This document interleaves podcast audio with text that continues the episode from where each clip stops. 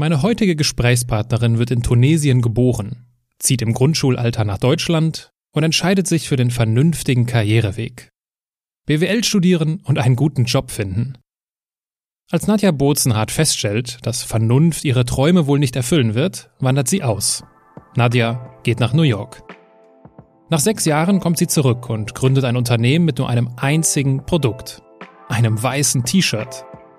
Warum weniger nicht nur mehr, sondern auch nachhaltiger ist, das erzählt sie uns jetzt. Menschen und Marken, die in keine Schublade passen. Inspiration für Leben und Karriere. Das ist der Andersmacher Podcast mit Wirtschaftswissenschaftler, Model und Berater Dr. Aaron Brückner.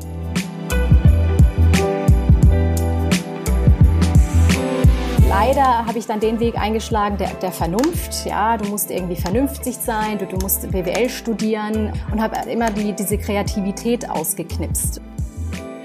Das erste Jahr wurden wir tatsächlich äh, von allen Seiten belächelt und ausgelacht. Ähm, man hat uns gefragt, ob es ein Scherz ist, äh, ein Modelabel mit nur einem einzigen Produkt.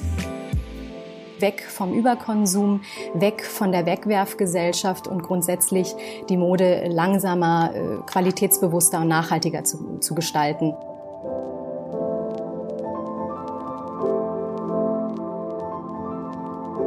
Nadja, herzlich willkommen in meinem Podcast. Hi Aaron, danke für die Einladung. Es ist schön, dich digital kennenzulernen in Corona-Zeiten. Ja. Jetzt bist du ja, äh, und du siehst ja, ich habe ja auch äh, vorbildlich ein weißes T-Shirt extra angezogen. Kein Hemd, sondern ein, ein weißes T-Shirt, nur für dich. Und äh, jetzt bist du ja in der großen, weiten, bunten Welt der Mode zu Hause. Mhm. Jetzt weiß ich natürlich nicht, ob du ein Fashion-Victim so wirklich bist. Und jetzt ist es ja, jetzt ist ja gerade Maskenzeit sozusagen. Äh, und ich glaube, die Welt unterteilt sich so in die Leute, die irgendeine Maske tragen, mhm. so diese Standardmaske und die Leute, die sich halt richtig damit auseinandersetzen, wie ihre Maske aussieht. Genau. Und irgendwas Kreatives, was selbst schneidern und so weiter und so fort. Zu welcher Gruppe gehörst du? Definitiv zur zweiten. Äh, wir haben also äh, pünktlich zur Maskenpflicht äh, haben wir aus unserem Stoff äh, Masken kreiert und unseren Kunden äh, gesagt, äh, dass, äh, dass wir sie auch in Corona-Zeiten äh, stilistisch nicht im Stich lassen wollen und haben ihnen äh, die Möglichkeit gegeben, äh, bei uns eben auch ähm, Masken zu bestellen, wobei ich äh, mit dem Wort Maske vorsichtig bin. Also es heißt Mundbedeckung, äh, weil es keine Maske ist. Und hm. ähm, genau, ja, das war ein Riesenerfolg, weil tatsächlich äh, einige äh, sich äh, so mehr oder weniger im Stich gelassen äh, gefühlt haben und dann äh, sehr froh waren, dass wir pünktlich eben zu dieser Maskenpflicht äh, unsere unsere fashionable äh, Face Cover auch anbieten konnten, genau. Fashionable und äh, aber bist bist du bist du ein Fashion Victim, würdest du das sagen? Nee, äh, überhaupt nicht. Also dahingehend passe ich tatsächlich nicht in die Modebranche. Also ja, ich ich ich guck schon, dass äh, dass alles zusammenpasst und aber ich bin jetzt äh, weder äh, der Paradiesvogel noch äh, stehe ich auf bunt und und Muster sondern bei, bei mir reduziert sich das tatsächlich äh, sehr, sehr oft auf Schwarz und Weiß. Ähm, meine Lieblingsfarbe ist Schwarz, auch im Sommer. Ähm, und das fällt tatsächlich vielen auf, äh, die dann sagen, ja, du, du arbeitest in der Modebranche, du bekommst aus der Mode und ähm, dahingehend bist du ja doch sehr reduziert unterwegs, ja. Ja, also ist das so, äh, steckt da ein Karl Lagerfeld in dir? Ganz genau, definitiv. Du hast es auf den, auf den Punkt gebracht, ja, Karl Lagerfeld. Ja, weil ich meine, Mode und Fashion Victim, ich würde das jetzt auch nicht gleichsetzen mit Paradiesvogel und so crazy bunt, ne, sondern es ist halt so, es ist halt eine Frage der Ästhetik mhm. und man kann auch mit sehr gedeckten und mit sehr simplen Farben ein Fashion Victim sein. Ja, das, ja, das stimmt auch. Also ich setze halt immer einen Fokus auf ein, auf ein Kleidungsstück oder auf ein Accessoire und das ist dann ähm, bei mir der Eyecatcher, also meistens dann das Schuhwerk, äh, was dann direkt ins Auge springt, weil es eben eine komplett andere Farbe hat. Und da setze ich meinen Fokus und ansonsten eher ruhig und, und stimmig, äh, so dass man sich dann auch äh, normal mit mir unterhalten kann und nicht abgelenkt ist von jeglichen Mustern oder bunt. Ähm, genau, kommt da immer so drauf an, auch äh, von wo man herkommt und wie man es gelernt hat. Äh, ich habe sehr, sehr viel in, in New York äh, gesehen und ähm, habe mich da jetzt direkt nicht äh, verbunden gefühlt. Also jetzt rein, äh, rein modetechnisch mhm. oder, oder geschmackmäßig, ja. Ja, und die Hörerinnen und Hörer stellen jetzt ja schon fest, dass wir äh, schon überdurchschnittlich oft das Wort Fashion oder Mode äh, benutzt haben. Und das hat natürlich seinen Grund. Also du hast nicht nur BWL studiert und äh, bist Designerin ja auch, mhm. ne? ähm, sondern du hast die, die Marke Whites gegründet, geschrieben W-H-Y-T-E-S. Korrekt. Und ähm, ihr verkauft das perfekte weiße T-Shirt. Mhm. Also nicht, nicht mehr, aber halt auch nicht weniger. Mhm.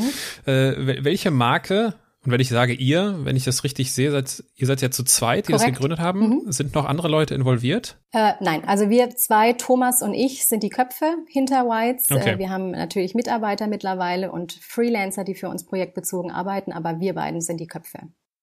Okay wenn, deswegen, ich werde jetzt wahrscheinlich mischen, manchmal werde ich nach dir fragen und nach euch ja, und so weiter klar. und so fort. Ähm, welche, welche Marke ist denn, ist denn so euer Vorbild? Ähm, Vorbild. Also du hast es eigentlich schon äh, gesagt gehabt. Äh, Karl Lagerfeld ist äh, definitiv ein, eine Marke, die ich äh, jetzt nicht unbedingt als Vorbild sehe in dem Sinne, aber durchaus eine, eine Inspiration für uns äh, ist. Ähm, wobei sich äh, die, die also das Grundthema unterscheidet. Also wir haben uns äh, auf ein Produkt konzentriert. Karl Lagerfeld macht Kollektionen, wie eigentlich es üblich ist in der Modebranche. Ähm, und davon wollten wir komplett weg. Also wir wollten uns auf ein Produkt konzentrieren, was auch aus dem klassischen äh, Eigenbedarf äh, stattfand von Thomas. Thomas trägt weiße T-Shirts rauf und runter, Sommer, Winter, egal. Äh, da kam die Idee zustande und ich wollte es auf ein Minimum eben reduzieren, ähm, weil ich, weil ich das einfach auch gesehen habe, dass diese ständige Kollektion, Entwerferei und dann unter Druck zu verkaufen, du es nie schaffst, in dieser Zeit alles zu verkaufen, dann am Ende dann äh, zu Dumpingpreisen fast anbieten musst. Ähm, das war für mich suspekt. Das, äh, damit konnte ich mich nie auseinandersetzen oder identifizieren und das wollte ich halt äh, definitiv anders machen. Ich hätte jetzt fast damit gerechnet, also ich finde, es passt äh, hier mit Karl. Ähm, äh, ich hätte jetzt fast damit gerechnet oder eher damit gerechnet, dass du sagst äh, Apple, weil ich habe irgendwo gelesen, jetzt weiß ich natürlich nicht, ob ihr da, ich glaube nicht, dass ihr das von euch behauptet, oder ich weiß, vielleicht habt ihr das auch von, über euch selbst gesagt, ich weiß es nicht, oder ob es über euch geschrieben wurde, das iPhone unter den T-Shirts. Ja, kam tatsächlich nicht von uns, sondern es war ein Kunde, der das T-Shirt äh, erhalten hatte und ähm, dieses Kauferlebnis, welches er beschrieben hatte, war, es ist das, äh, das, das iPhone unter den T-Shirts. Ähm, wir, hm. man muss dazu sagen, wir, wir machen nicht einfach nur ein weißes T-Shirt aus äh, Buchenholz, sage ich immer, sondern wir gucken, dass auch das komplette Kauferlebnis stimmt. Ähm, wir haben also auch eine richtig schöne, hochwertige Box kreiert, die, die sich tatsächlich so ein bisschen an Apple anlehnt, äh, weil wir es einfach geil fanden. Und äh, da wird das T-Shirt eben auch mit Liebe und Herzblut ähm, in Seidenpapier verpackt und mit einer äh, handschriftlichen Notiz an den Kunden. Bei uns sind Kunden keine Kundennummern, sondern sie haben Namen. Also das ist alles sehr personalisiert. Ähm, und da legen wir sehr, sehr viel Wert drauf. Das Ganze wird dann eben auch noch hübsch verpackt und äh, kommt dann eben so äh, zum Kunden. Und äh, dieses Kauferlebnis wollen wir eben auch ähm, teilen mit dem Kunden. Und das war definitiv ein ganz tolles Kompliment, als er dann out of the blue tatsächlich eine E-Mail schrieb und sagte, hey, muss ich euch ein Kompliment machen? Das T-Shirt ist nicht nur cool, sondern auch die Verpackung. Und ähm, es ist, genau, the Apple of the iPhone oder so. Das hm. T-Shirt auf, genau, ja. Äh, so, ja. wie eben. genau. äh, wenn du, äh, stellen wir uns mal vor, du könntest dir ein, ein, eine prominente Person aussuchen. Mhm. Ja, also völlig freie Wahl. Äh, und diese Person würde sehr prominent jetzt euer T-Shirt in Zukunft tragen. Welche Person, äh, besser gesagt, weil ihr macht T-Shirts für Männer, also welcher Mann, mhm. welchen Mann würdest du wählen? Mal wieder Karl Lagerfeld. Also er ist leider nicht mehr bei uns, äh, aber auf jeden Fall Karl Lagerfeld, weil er, weil er es einfach genau lebt und und äh, schwarz-weiß, äh, weiß unter unter seinem Sakko, das äh, würde zu ihm passen. Das wäre geil. Dann aber noch lebend, noch lebende Person. Ja, okay, noch lebende Person. Ähm, der Schauspieler ähm, mit Nachnamen heißt der Statham. Äh, das ist so ein, so ein äh, Jason, Jason Statham hier von genau. äh, Transporter. Ja, genau, genau. Das ist so ein so ein so ein, so ein markanter äh, äh, ja, Typ. Ähm, ja. Wenn der unser T-Shirt tragen würde, würde ich geil finden, ja. Okay, stellen wir uns vor, äh, Jason Statham trägt jetzt, ich habe den früher mal mit Bruce Willis verwechselt, keine Ahnung. Äh, Jason Statham würde jetzt äh, Whites tragen, mhm. sehr prominent und ihr würdet äh, eine Menge Aufmerksamkeit dadurch äh, gewinnen mhm. und du würdest eingeladen werden von TED von der mhm. großen weltweit renommierten Talkreihe mhm. TED und du dürftest einen TED Talk halten. Mhm. Also nicht TEDx, sondern einen großen TED Talk. Ähm, das Motto bei TED ist ja Ideas worth spreading. Mhm. Also eine Idee, die es wert ist, geteilt zu werden. Für welche Idee, für, für welche Botschaft, und das kann jetzt alles sein, was dir wichtig ist, für welche Idee, welche Botschaft würdest du diese Bühne nutzen? Ich würde diese Bühne nutzen und äh, würde äh, sagen, dass wir eben das perfekte weiße T-Shirt aus Buchenholz herstellen, ähm, nachhaltig, äh, dass uns äh, die, die, die Mode äh, wichtig ist und dass wir als, als Marke ein, ein übergeordnetes Ziel verfolgen. Also das Produkt steht natürlich im Vordergrund, aber grundsätzlich ein übergeordnetes Ziel verfolgen, was jetzt weniger typisch für die Modebranche ist, sondern eben die Mode oder den Modekonsum verändern möchten und verändern wollen äh, mit, der reduzier mit dem reduzierten Produktangebot, das wir anbieten, weg vom Überkonsum, weg von der Wegwerfgesellschaft und grundsätzlich die Mode langsamer, äh, qualitätsbewusster und nachhaltiger zu zu, gestalten. Ähm, ganz nach dem Motto, weniger ist mehr. Und auch ganz nach dem Motto, ähm, keinem Trend zu unterliegen und äh, dahingehend einfach, äh, genau, es, es, es anders zu machen. Mhm. Ich habe das, äh, darüber bin ich ja auch, äh, das hatte ich eben auch schon gesagt, dass ich darüber sprechen möchte, über eure Mission. Die, ihr wollt die Modewelt langsamer, qualitätsbewusster und nachhaltiger mhm. machen. Nachhaltiger, Haken dran, qualitätsbewusster, alles klar, haben wir ja auch schon irgendwie äh, tausendmal gehört. Mhm. Ich bin über langsamer gestolpert. Mhm. Was meinst du mit langsamer? Ähm, dass wir eben uns tatsächlich auf ein Produkt konzentrieren in der Kette. Also wir haben angefangen mit dem mit dem äh, weißen T-Shirt, das perfekte weiße T-Shirt und äh, dahingehend praktisch äh, dann auch weiterarbeiten, also was eben zu diesem übergeordneten Ziel passt, dass du wirklich als als Mode basic äh, in dem, im Kleiderschrank ausgestattet bist. Also perfektes weißes T-Shirt, dann passt dann ein Longsleeve dazu, es äh, passt äh, in die Kette genauso ein, ein schönes, äh, körperbetontes Hemd dazu. Ähm, also alles, was wirklich nicht außer Mode geht und was äh, äh langsamer produziert wird und keinem Trend unterliegt. Das ist äh, unser Ziel. Und jetzt ist es doch so, dass äh, also ich habe ich hab manchmal das Gefühl, alle, alle schreien immer nach, ja, hier Umweltschutz, Nachhaltigkeit, äh, wir müssen qualitätsbewusst, also danach rufen ja auch viele, und jetzt unabhängig davon, dass das eure berechtigte Mission ist, nicht falsch verstehen, mhm. danach wird ja viel geschrien, bis, äh, bis alle merken, wie viel das kostet. Ganz genau, ja. Jetzt seid ihr ja, ich bin jetzt nicht, ich komme jetzt nicht aus der Branche, aber ich würde sagen, ihr seid ja schon, was so T-Shirts angeht, also natürlich gibt's noch teure, also wo liegt, wo liegt ihr da preislich? Wie, ist das irgendwie Premium? Ist es, ist das schon Premium-Segment? Ja, ich weiß ja, es nicht. Ja. Ähm, okay. Premium, äh, ganz genau Premium. Wir haben, als wir angefangen haben, ähm, uns mit der Idee auseinanderzusetzen, haben wir vorher natürlich auch den Markt äh, recherchiert und äh, das geht jetzt äh, zurück äh, nach New York. Äh, 2009 sind äh, Thomas und ich, äh, mein Mitgründer Thomas und ich sind auch privaten Paar, nach New York gegangen, äh, um da zu leben und zu arbeiten. Können wir nachher bestimmt nochmal äh, drauf eingehen. Und ähm, da fing es an, dass äh, Thomas gemerkt hatte, dass er eben kein weißes T-Shirt findet. Und nicht, weil es keine weißen T-Shirts gibt, sondern äh, nichts, was äh, ordentlich produziert ist zu einem fairen Preis.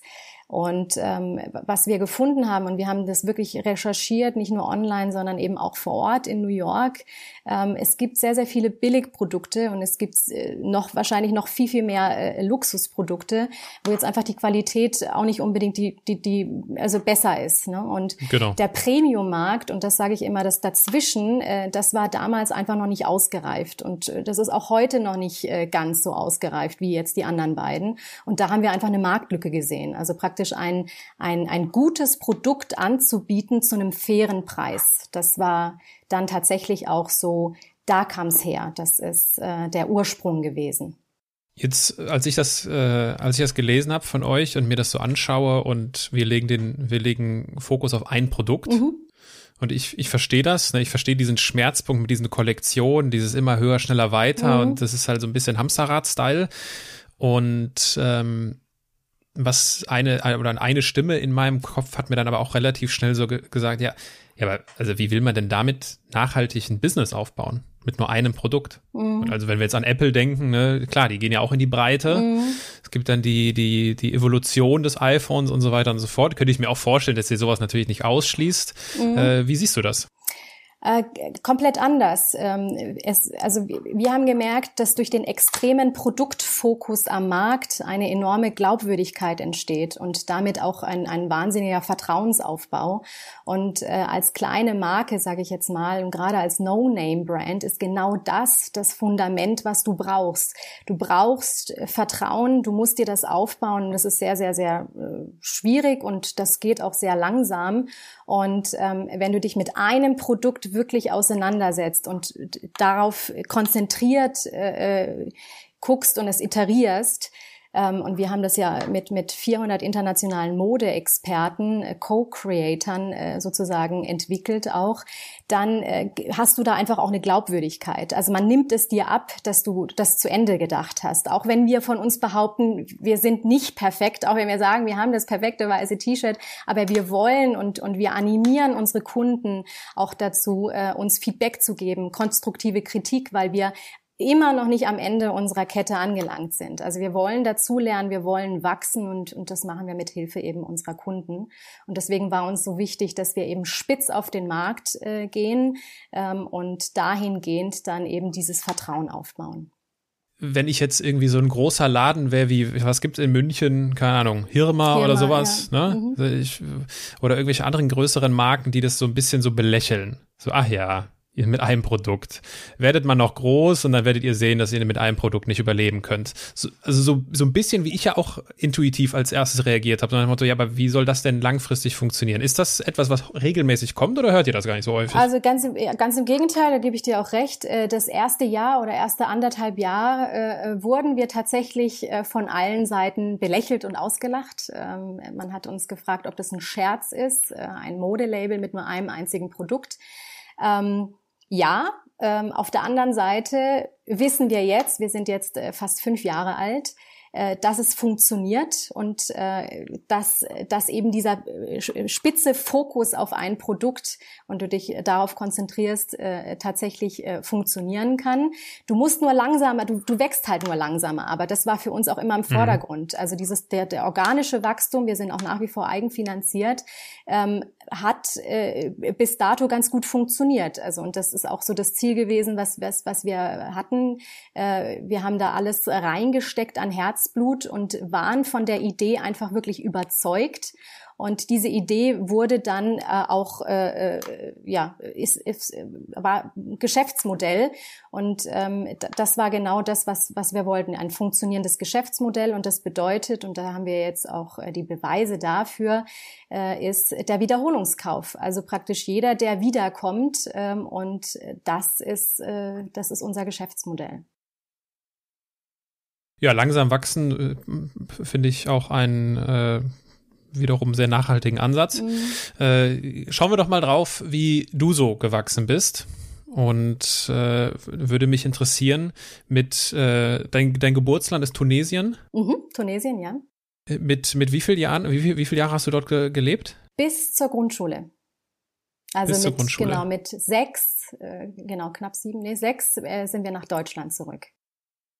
Würdest du Tunesien als deine Heimat bezeichnen? Ja, definitiv. Tunesien ist meine Heimat und mein aktueller Wohnort ist München. Wie oft bist du in Tunesien? Äh, ich versuche zweimal im Jahr äh, dort zu sein, also nicht so oft. Ähm, ich bekomme aber auch Besuch. Also ich habe ein sehr enges Verhältnis zu meinem Vater. Der kommt auch nach Deutschland, also wir sehen uns da schon öfter. Aber ich selber, ja, zweimal im Jahr circa. Ich war noch nie in Tunesien. Mhm. Und äh, ich, ich oute mich mal mit, mit der nächsten äh, naiven Aussage. Ja. Äh, Tunesien, da würde ich jetzt so sagen, und äh, bitte korrigiere mich, mhm. Tunesien, ja, äh, wenn ich mir das so vorstelle, das ist bestimmt so ein bisschen wie Marokko. Ja, genau, genau. Oder man kann man vergleicht es auch oft auch vom, vom Bild äh, Südamerika. Also es ist ähm, Es ist leider ein dritte Weltland. Ähm, es okay. ist ähm, genau, äh, genau Demokratie gibt's da keine, auch wenn Sie jetzt sagen oder behaupten, Sie haben eine Demokratie.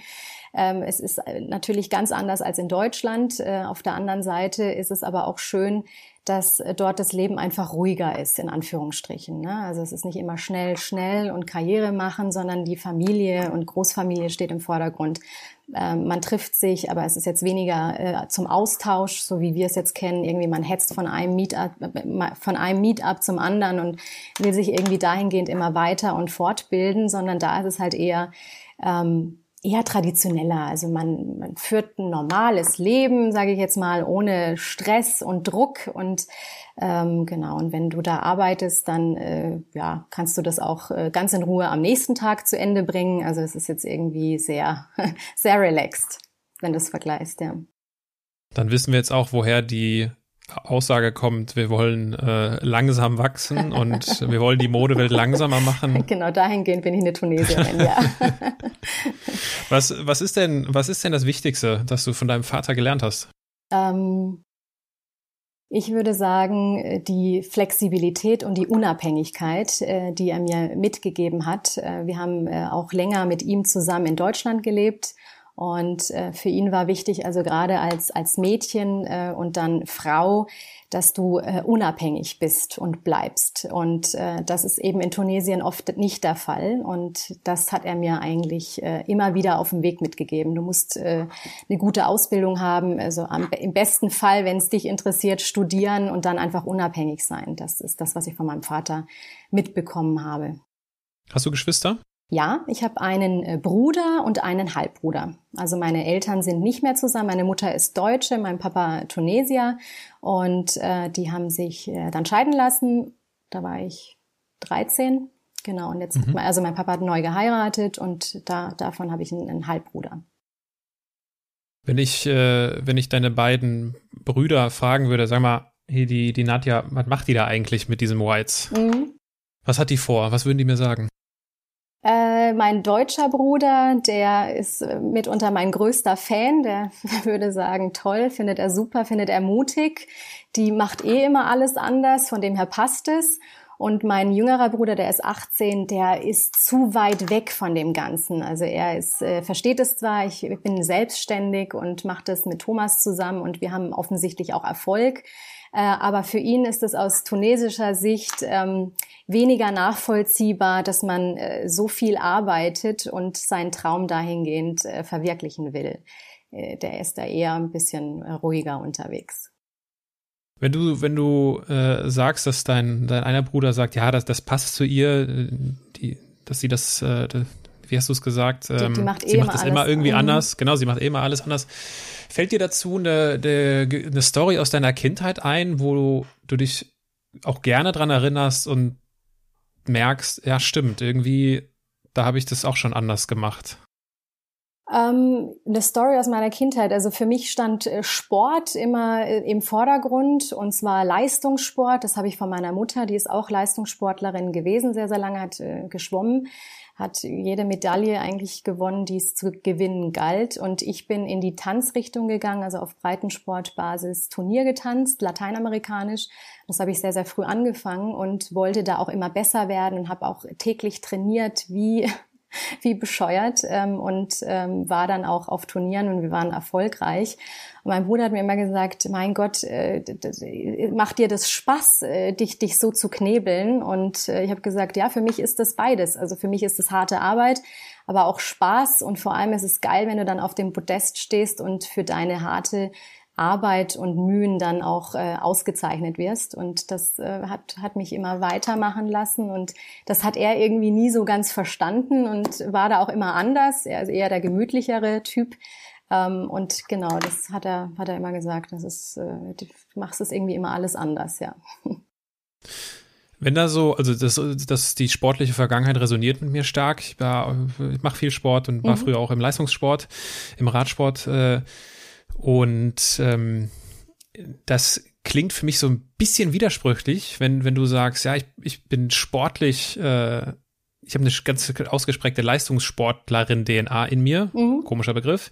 Äh, und baue jetzt ein Unternehmen auf und wir wollen die Modewelt langsamer machen und wir wachsen organisch Weißt du, was ich meine? Ja, ja. Ist, es, ist, das, ist, das ein, ist das ein Widerspruch für dich? Also überhaupt nicht. Das ist ja die Mission, das ist ja unser übergeordnetes Ziel. Aber äh, um, um, ein, um ein Unternehmen, ein funktionierendes Unternehmen mit einem funktionierenden Geschäftsmodell aufzubauen, brauchst du ja genau das, was, was du eigentlich im, im Sport äh, genauso machst oder Leistungssport. Du musst arbeiten, du musst hart dafür kämpfen, du äh, stehst jeden Tag auf mit deiner Mission, mit dem inneren Antrieb und du musst äh, jeden Tag Gas geben und zwar wirklich von morgens bis abends. Und das hat ja nichts mit langsam Maßnahmen in dem Sinne zu tun, sondern das ist, äh, das gehört damit dazu. Du kämpfst und, und du trittst für etwas an, das macht dir Spaß und am Ende äh, kriegst du, wenn du Glück hast, also wir, ich spreche jetzt mal von Glück, äh, wirst du da dafür ausgezeichnet und das sehe ich eigentlich genauso wie jetzt eben als als Leistungssportlerin auch.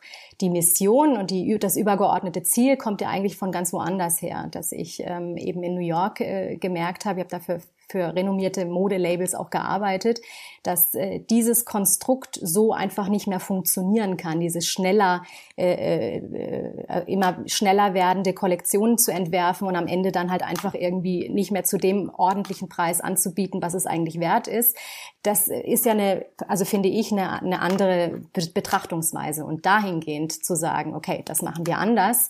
Äh, wir konzentrieren uns komplett auf, auf, auf den Online-Handel und äh, gehen weniger auf auf äh, Kaufhäuser, um eben da auch nicht abhängig zu sein ähm, und, und grundsätzlich ein, ein Modelabel zu sein, was wirklich nur ein Produkt im, im, im, im, äh, im Sortiment hat, ist auch anders ähm, und das bleibt auf jeden Fall in den, in den Köpfen der, der Leute auch hängen. Wenn du, äh, weil du Sportlerin gewesen bist, dann, dann kennst du das sicherlich, ne? also dieses Thema Ziele setzen, mhm.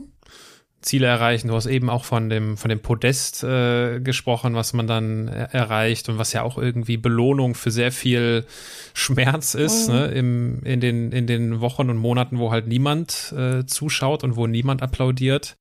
Ähm, was ist denn, wenn du jetzt so auf das Jahr 2020 oder auch auf die, auf die nächste, auch auf 2021 blickst, was ist denn so euer Podest? Also wo würdest du sagen, ah, das ist so ein nächster Schritt? In der Geschäftswelt? Äh, nächster Schritt ist für uns, wir, wir, wir, ähm, sind sehr stark dabei, gerade nach einem strategischen Partner zu suchen, äh, der sich jetzt nicht rein als Investor versteht, also uns jetzt nicht nur kohletechnisch unter die Arme greift, sondern einen gewissen Mehrwert, ein Asset äh, genau bietet, ähm, der unsere Vision äh, sieht, versteht, unser Geschäftsmodell äh, äh, akzeptiert und uns gut findet und er, der gemeinsam mit uns weitermachen möchte. Das wäre jetzt so das, äh, der, der Podest. Also wenn wir da einen geeigneten finden, äh, mit dem wir zusammen weitermachen können und dementsprechend dann nicht mehr organisch wachsen, sondern einfach wirklich aufs nächste Level kommen, ähm, das wäre äh, das wäre das wäre top, wenn wir den wenn wir den richtigen finden würden da, dahingehend. Habt ihr euch bei der Höhle der Löwen mal beworben? Äh, nein, äh, ich kann nur so viel sagen. Wir haben ein paar Kunden der Juroren äh, sind Kunden von uns, ähm, aber haben jetzt äh, noch nicht äh, sagen wollen, dass wir, dass wir da bei dieser Show unbedingt mitmachen wollen. Warum? Ja, weil wir also jetzt nicht auf Teufel komm raus irgendwie auf dem auf dem Podest da stehen und äh, genau da nee also ja passt, passt so jetzt erstmal nicht, nee. Ich habe jemanden in meinem Bekanntenkreis, der auch schon im Podcast zu Gast war. Mhm. Ich, ähm, die Zuhörer müssen dann selbst herausfinden, wer es ist. Äh, die äh, eine seiner Gründungen hatte einen Auftritt bei Höhle der Löwen mhm. und die haben das gar nicht mit dem Ziel gemacht, da jetzt einen Investor zu finden, mhm. sondern also das war jetzt nicht so äh, stand nicht im Fokus, sondern einfach äh, diese Aufmerksamkeit mhm. zu gewinnen. Mhm. Mhm. Und das war fast schon also im positiven Sinne einschneidend, mhm. was das nach sich gezogen hat, ne? diese Aufmerksamkeit. Also von, von dem her äh, würde, also würde ich jetzt so, wenn ich in euren Schuhen laufen würde, dazu natürlich nicht Nein sagen, oder? Äh, also nochmal, nicht auf Teufel komm raus, ja, äh, äh, Reichweite aufzubauen äh, ist super, aber wir haben eben auch schon gemerkt, äh, wenn wir nicht in der richtigen Zielgruppe äh, unterwegs sind, äh, dann kann der Schuss eben auch nach hinten losgehen. Also dann äh, probiert man dieses Produkt eventuell aus und, und schickt es dann auch zurück. Wir sind wahnsinnig stolz auf unsere äh, sehr, sehr kleine Retourenquote. Wir, wir sind bei unter fünf Prozent, was in der Modebranche überhaupt nicht üblich ist. Normalerweise sprechen wir von 50 Prozent ähm, und vor allem auch online. Ähm, und dahingehend äh, sehen wir, dass äh, wenn wir in der richtigen Zielgruppe unterwegs sind, äh, in der, auch im richtigen Medium, dann äh, genau können wir können wir da eben erfolgreich weitermachen. Ich denke, so eine Reichweite ist ja ist, ist nicht schlecht, dass dass man bekannt wird, aber ob es dann im, im ja langfristig was bringt, wage ich jetzt mal zu bezweifeln. Okay. Stand heute. Spring, springen wir mal, äh, was inhaltlich ganz gut passt, von der Höhle der Löwen in eine andere Höhle der Löwen, und zwar New York. Mhm. Äh, du ihr, oder ihr in dem Fall ja, seid, äh, seid, nach, seid nach New York gegangen. Mhm. Und äh, ich habe irgendwo gelesen, dass dich dein Modetraum nach New York gezogen oder geführt hat. Ja. Was war denn oder was ist dieser Modetraum? Ähm, ich muss jetzt vielleicht einen Schritt zurück. Also ich habe äh, also ich habe in, in, in Deutschland studiert, in Lörrach studiert, habe äh, nach dem Studium, nach dem BWL-Studium einen, einen richtig guten Job äh, äh machen können als Assi der Geschäftsleitung, hatte da äh, sehr viel Führungsverantwortung, habe am Ende dann auch zwei Filialen äh, geleitet und materiell ging es mir super. Ich habe äh, ein tolles, äh, einen tollen Verdienst gehabt, ähm, was man nicht alles bekommt, also Geschäftswagen und Laptop und alles da. Ne? So. Und ähm, das habe ich fünf Jahre lang gemacht und äh, es war super. Die Zeit war toll, ich habe viel gelernt, ähm, aber mir hat immer, immer irgendwie die Kreativität in meinem Job gefehlt. Und ich ähm, kenne das auch von meiner Familie. Also meine, meine Oma, die leider vor, vor drei Jahren verstorben ist, war äh, als Kind immer mein Vorbild, äh, weil sie Schneidermeisterin war. Sie war selbstständig. In der Zeit war das völlig unnormal. Sie hat äh, zwei Kinder alleine großgezogen, weil ihr Mann äh, früh verstorben ist, meine Mutter und meine Tante. Und für mich war sie immer eine Powerfrau. Und auch der, der Job, den sie gemacht hat, ähm, war für mich immer faszinierend und, und kreativ. Dass, dass sie wirklich aus einem Stück Papier, wo sie eben äh, zeichnete, bis hin zum Stoff, den sie dann gekauft hatte, dann ein, ein Kostüm oder eine Klamotte entstand. Das fand ich immer total faszinierend und kreativ. Ich habe ihr damals auch oft geholfen. Also sie hat mir das kleine Einmal-Eins beigebracht. Ich äh, durfte immer für sie zeichnen, weil sie das nicht so gut konnte und ich das besser konnte. Und ich fand es immer ganz toll.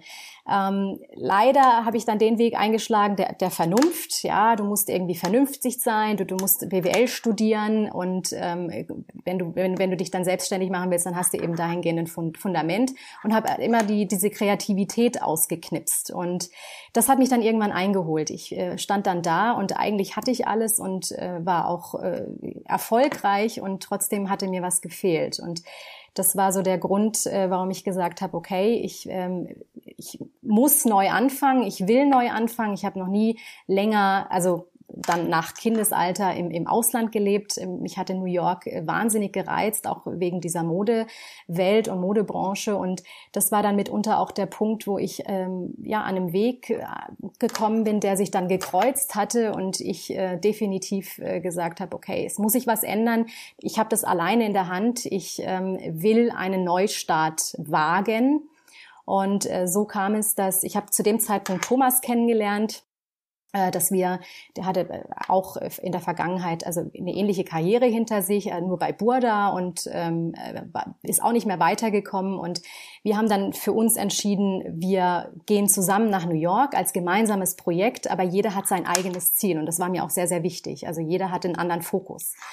Und so sind wir rüber, damals 2009. Und äh, für mich war klar, dass ich wenn ich irgendwo anfange zu arbeiten, dann definitiv in der Modebranche und da äh, versuchen, alles zu lernen, was ich irgendwie lernen konnte ähm, und, und mir diese Kreativität, die mir halt immer gefehlt hatte, die ich ja auch eigentlich schon von Kindesbeinen an, äh, mitbekommen hatte und erfahren hatte von meiner Oma, dort vor Ort ähm, lernen kann und darf.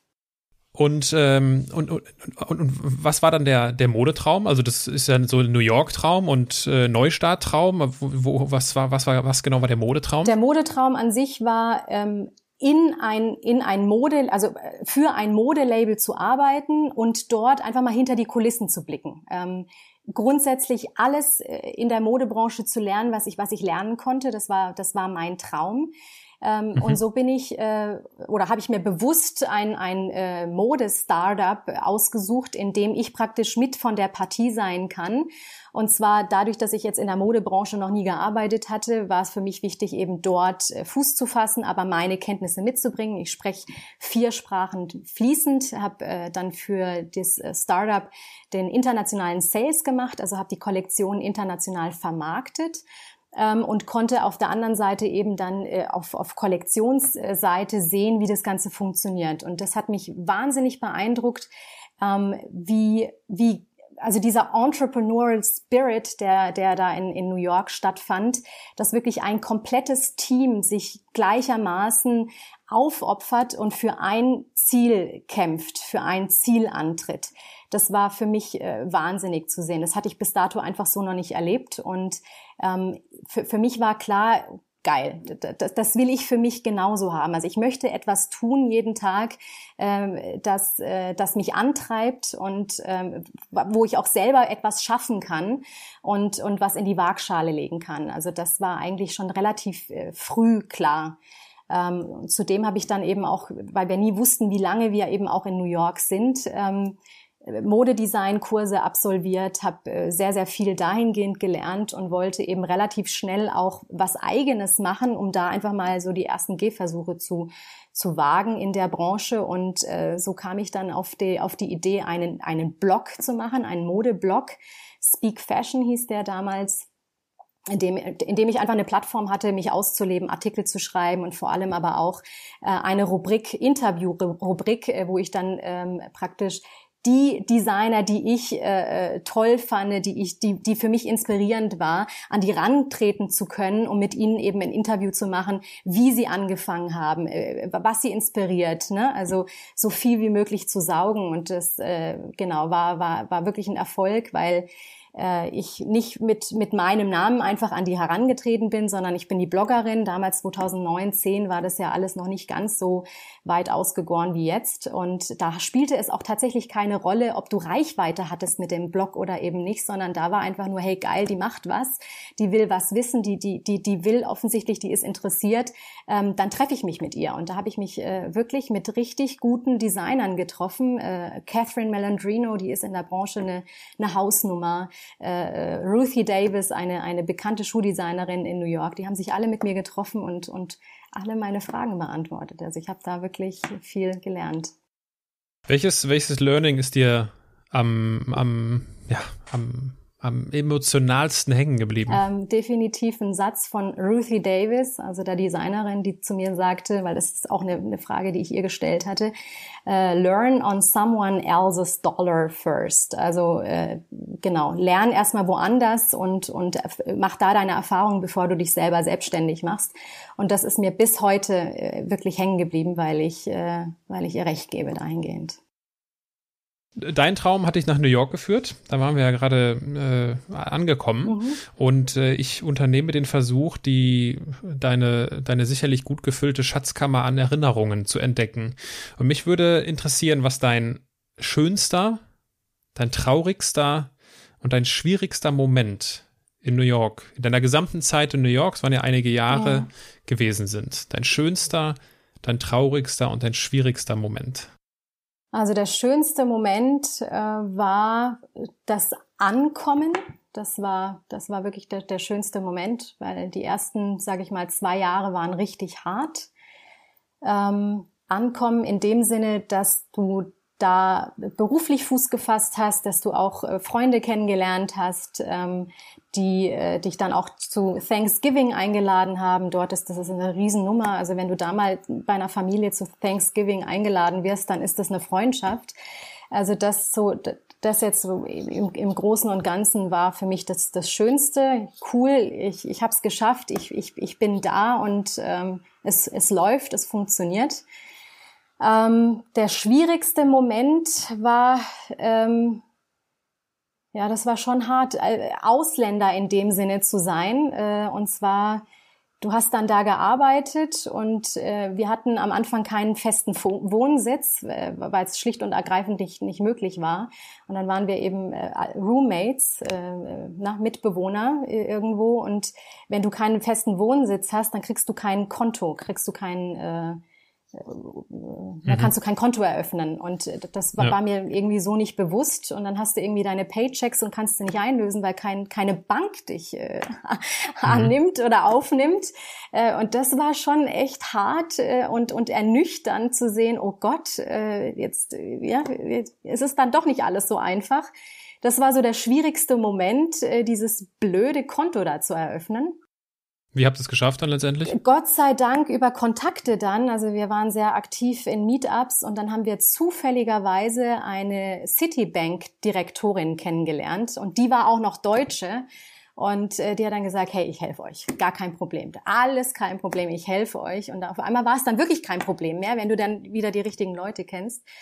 Ähm, also das war der schwierigste Moment. Und der traurigste, der traurigste war dann äh, am Ende, dass äh, wir sind fünf Jahre da gewesen, ähm, dann auch wieder zurückzufahren.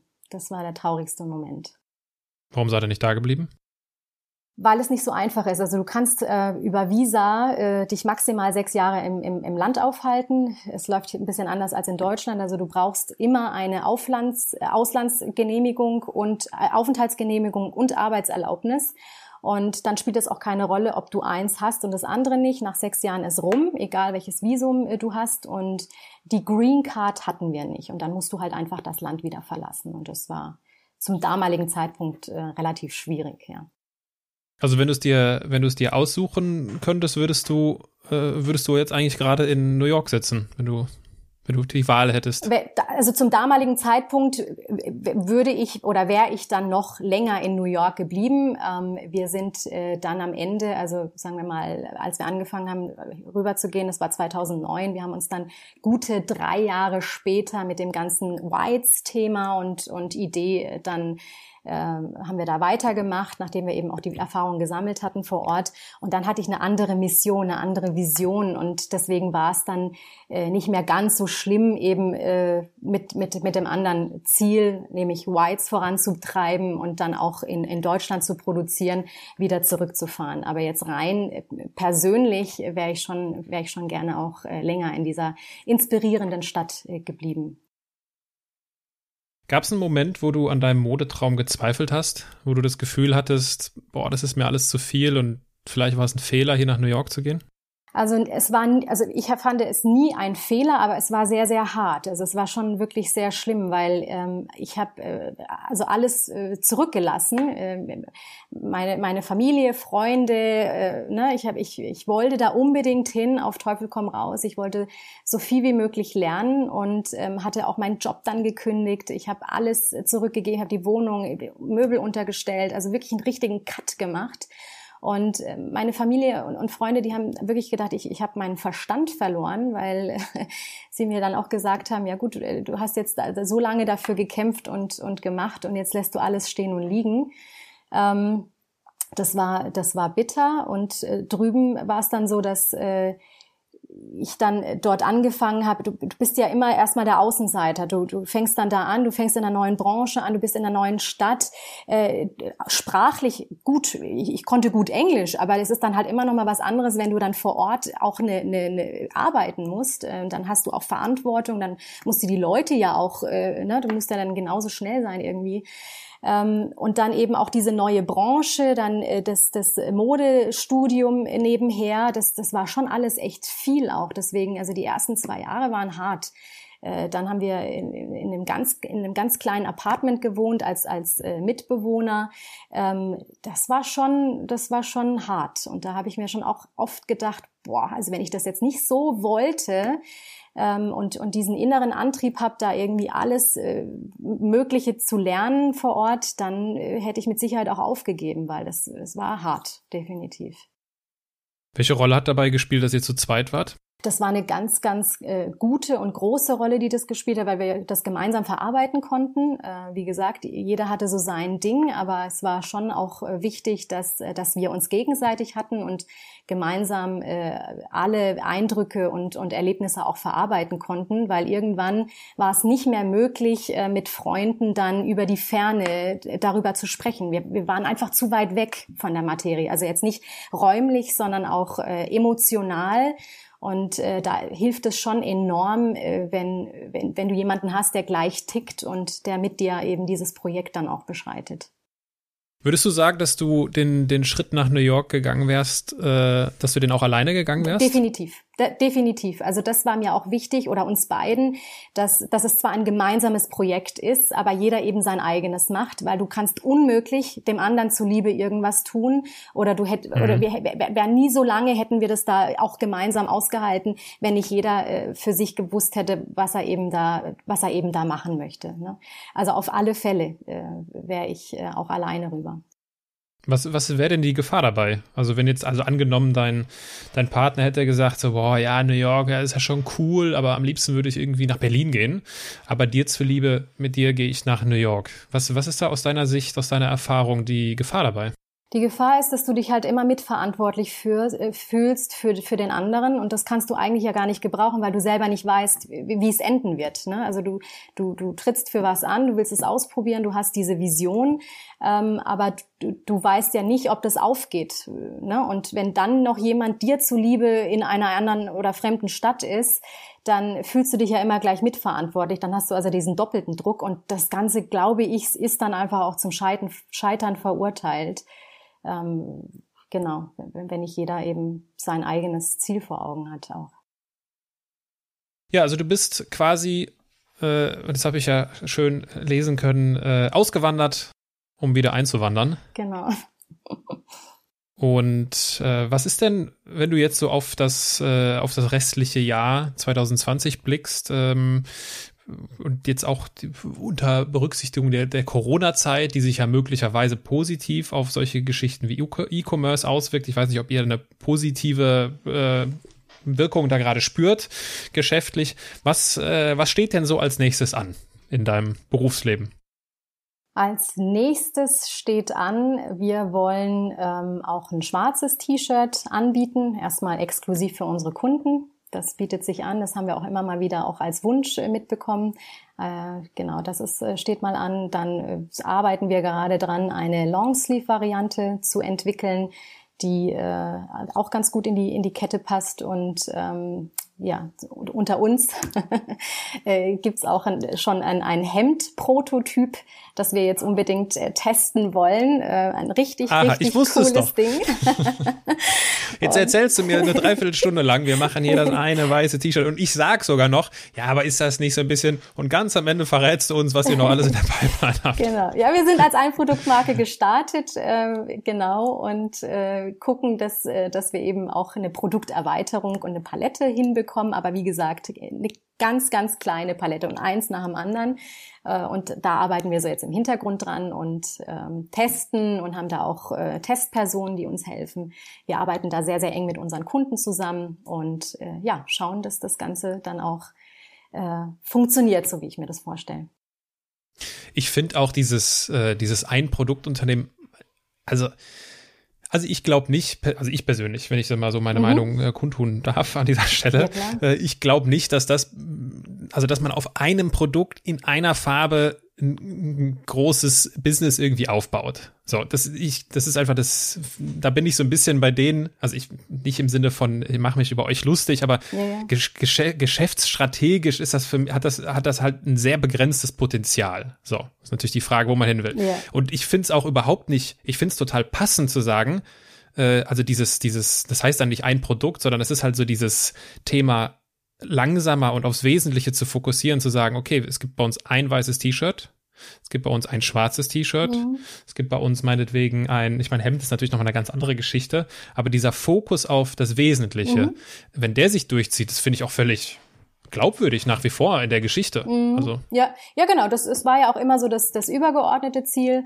Und äh, angefangen sind wir eben mit dem einen Produkt äh, einfach, damit man, damit man uns auch eben in Erinnerung hat. Ne? Also auch der Name Whites ja. äh, ist auch eine Abänderung vom englischen Weiß, nur mit Y geschrieben. Also auch da, das kommt daher. Das ist so eine Eselsbrücke. Ähm, und dann ist es einfach, weil wenn du dann sagst, okay, hey, die haben angefangen mit dem perfekten weißen T-Shirt, ähm, und die heißen auch Whites, dann ist es irgendwie naheliegend, das, das erzählt man. Ne? Und dann machen die halt, uh, aus Buchenholz machen sie ihre T-Shirts. Also das sind alles so, so, so Anker, die, ähm, ja, genau, die, die hängen bleiben. Wenn ich es richtig gesehen habe, ihr produziert in Deutschland? Genau, Charlottenburg, mitten in Berlin. Und äh, Buchenholz, ich bin jetzt nicht vom, ich bin jetzt nicht vom Fach. Ist das jetzt irgendwie was äh, produktionstechnisch was Außergewöhnliches? Ist das was Besonderes oder was ist das Besondere daran? An dieser, an eurer, an diesen, an den, an den Inhaltsstoffen, ja, blöd ja. gesagt? Äh, es ist was sehr, sehr Besonderes und zwar, ähm, um, um zu verstehen, wo das im, im Kontext drin ist. Also Buchenholz an sich gehört zum, zum Modal, zur Modalfaser. Äh, wir arbeiten mhm. mit Mikromodal und um zu wissen, wie das äh, geht, sage ich vielleicht einen, einen, kurzen Satz da dazu. Also Modal gehört zur Viskosefaser und äh, wird aus reinem Zellstoff, Zellulose gewonnen. Ähm, und bei Modal wird nur die, die Zellulosemasse von, kommt nur die Zellulosemasse von Buche zum Einsatz. Und deswegen macht es die Faser zum Naturprodukt. das, das, ähm, bei, der, bei der Herstellung musst du so ein bisschen wie bei der Papierherstellung vorstellen. Also die Buchenholz, Buchenholz wird so lange geraspelt, bis es eine feine Zellmasse ist eine richtig schöne feine Zellmasse. Und da wird praktisch das äh, die Buchenholzfaser rausgewaschen, so dass du nur noch die Buchenholzfaser hast. Und diese Buchenholzfaser wird zum Garn gesponnen. Und dieser Garn ist viel viel feiner als als jede Baumwolle, als als jede Seide, äh, nämlich deshalb, weil weil du die reine ähm, Essenz von den Materialien eben nimmst. Das ist eine industrielle Herstellung. Und das hat wiederum zum Vorteil, dass äh, der, der, die Faser, die, die, diese Modalfaser formstabil ist, ähm, dass der Stoff, der, da, der daraus entsteht, äh, sehr, sehr weiß ist. Es gibt da verschiedene Weißtöne auch. Und äh, deshalb, weil ähm, es können sich viel, viel weniger Schmutzpartikel dadurch absetzen, durch diesen feinen Garn. Ähm, er fühlt sich dann super weich auf der Haut an, also fast schon wie, wie, eine, wie eine Feder. Ähm, und äh, durch das Formstabile eben, es geht nicht ein und leiert nicht aus. Also das sind so alles so die Merkmale eben von Modal. Und äh, nachhaltig ist es deshalb klar, es ist Buche, es ist ein, ein regional nachwachsender Rohstoff in Europa, bedarf keiner langen Transportwege. Ähm, wir reduzieren den CO2-Footprint äh, elementar. Ähm, genau, also es ist äh, dahingehend für uns äh, nachhaltig. Wir brauchen viel, viel weniger Trinkwasser, weil wir eben auf die Hälfte an, an Baumwolle verzichten. Und äh, das spielt dann so alles eben äh, eine, eine große Rolle. Zudem produzieren wir in Deutschland. Das ist äh, so das der, mhm. der Fokus. Wenn ich, mir, wenn ich mir das so anhöre, stelle ich mir gerade die Frage, was geht dir eigentlich durch den Kopf, wenn du an so einem Primark vorbeigehst? Oh Gott, also ja, also da geht mir alles Mögliche durch den Kopf, von äh, Kinderarbeit bis ähm, also irgendjemand muss ja den Preis dafür bezahlen, dass dieses T-Shirt, keine Ahnung, 3,90 Euro kostet. Also das, das kann ich einfach nicht, äh, kann ich nicht unterstützen. Das ist äh, schlimm. Bevor wir zum Abschluss des Gespräches kommen, kommt äh, und dieser Rubrik äh, bleibe ich treu. Das mhm. sind die Halbsätze. Mhm. Und äh, du kennst das Spiel, wenn du mal reingehört hast, ich lese dir einen Satz vor und du beendest ihn spontan. Mhm. Ganz in meinem Element bin ich, wenn ich kreativ sein kann. Ich bin eine Andersmacherin, weil ich äh, es anders mache, ich äh, gegen den Strom bürste, ähm, ich viel hinterfrage und es dann am Ende auch mache. Wenn ich beginne an mir zu zweifeln, dann dann bin ich erstmal hart zu mir selber, aber es entstehen dann auch immer neue Wege, also eine neue Lösung eigentlich, ja. Was Neues entsteht meistens dadurch. Wenn ich jemandem den Andersmacher Award verleihen müsste, dann? einem äh, befreundeten Startup, äh, die heißen Manaomea, und zwar die beiden Gründer ähm, Tine und Ulrich. Die haben es geschafft, mit, ein, mit, mit jeglichem Stoff eigentlich oder den, den, den Stoff vollumfänglich zu recyceln. Und da entstehen dann beispielsweise ähm, Gebrauchsgegenstände wie Kugelschreiber oder Möbelstücke. Finde ich total spannend. Wie heißen die? Manaomea. Manaomea. Mhm, musst du dir mal anschauen. Mana Omea. Mhm. Also in meinem Podcast zu Gast war ja schon der Sebastian Thies, der äh, Schuhe aus Milch und Schuhe cool. aus Fischhaut und also so völlig, völlig ab, Schuhe aus Stein und Geil. völlig abgefahrene Sachen. Ja. Übrigens auch aus München. Echt? Ein alteingesessenes, ein alteingesessenes äh, Familienunternehmen. Okay. Ähm, und kann ich auch in den, in den Show Notes verlinken, weil das, das passt inhaltlich ja, total zu, zu dieser Folge. Und Sebastian ist ein, ist ein großartiger, großartiger Andersmacher. Äh, liebe Nadja, mhm. ähm, ich, ich, danke dir, dass du so grüß, großzügig mit deinen Erfahrungen heute warst. Äh, rührt von deinem, jetzt muss ich ein bisschen angeben, dass ich mich so gut vorbereitet habe, haha, äh, rührt von deinem Namen aus dem Arabischen, mhm. also zumindest die arabische Variante, die großzügige mhm. heißt es, äh, wenn ich da richtig informiert bin. Ich finde es immer wieder faszinierend, wenn Menschen begeistert von New York berichten, weil ich finde New York ganz schlimm. Ja. Äh, also Gibt's bevor auch. ihr 2009, bevor ihr 2009 hin seid, war ich auch noch mal da, ja. vor im Frühjahr 2009 und ähm, habe zwei längere Aufenthalte in New York gehabt. Und ist also New York ist für mich einfach eine riesengroß, ein riesengroßes Moloch. Und äh, also wenn man nicht, wenn man das so touristisch kennenlernt, das, das ist alles fein, aber äh, da zu wohnen, deswegen ich bin immer begeistert davon, wenn Menschen diese Erfahrung mhm. nicht teilen. Und äh, für all die uns zuhören äh, und die, die das nächste Mal an einem Primark vorbeigehen, die dürfen gerne an dich denken. Und ohnehin dürfen sie sich mal anschauen, was ihr im Internet so macht. Whites, ich werde euer, eure Webseite verlinken. Cool. Gibt es denn etwas, was du uns abschließend mit auf den Weg geben möchtest? Ähm, ja, also es ist definitiv nicht schlimm, anders zu sein. Ähm, glaubt an euch, macht euren Weg, lasst euch nicht davon abbringen und dann bin ich mir sicher, wird es, wird es, wird es gut gehen. Dann wird es gut gehen. Ich danke dir vielmals für deine Zeit. Vielen, vielen Dank, Aaron, auch für die Einladung. Thank you.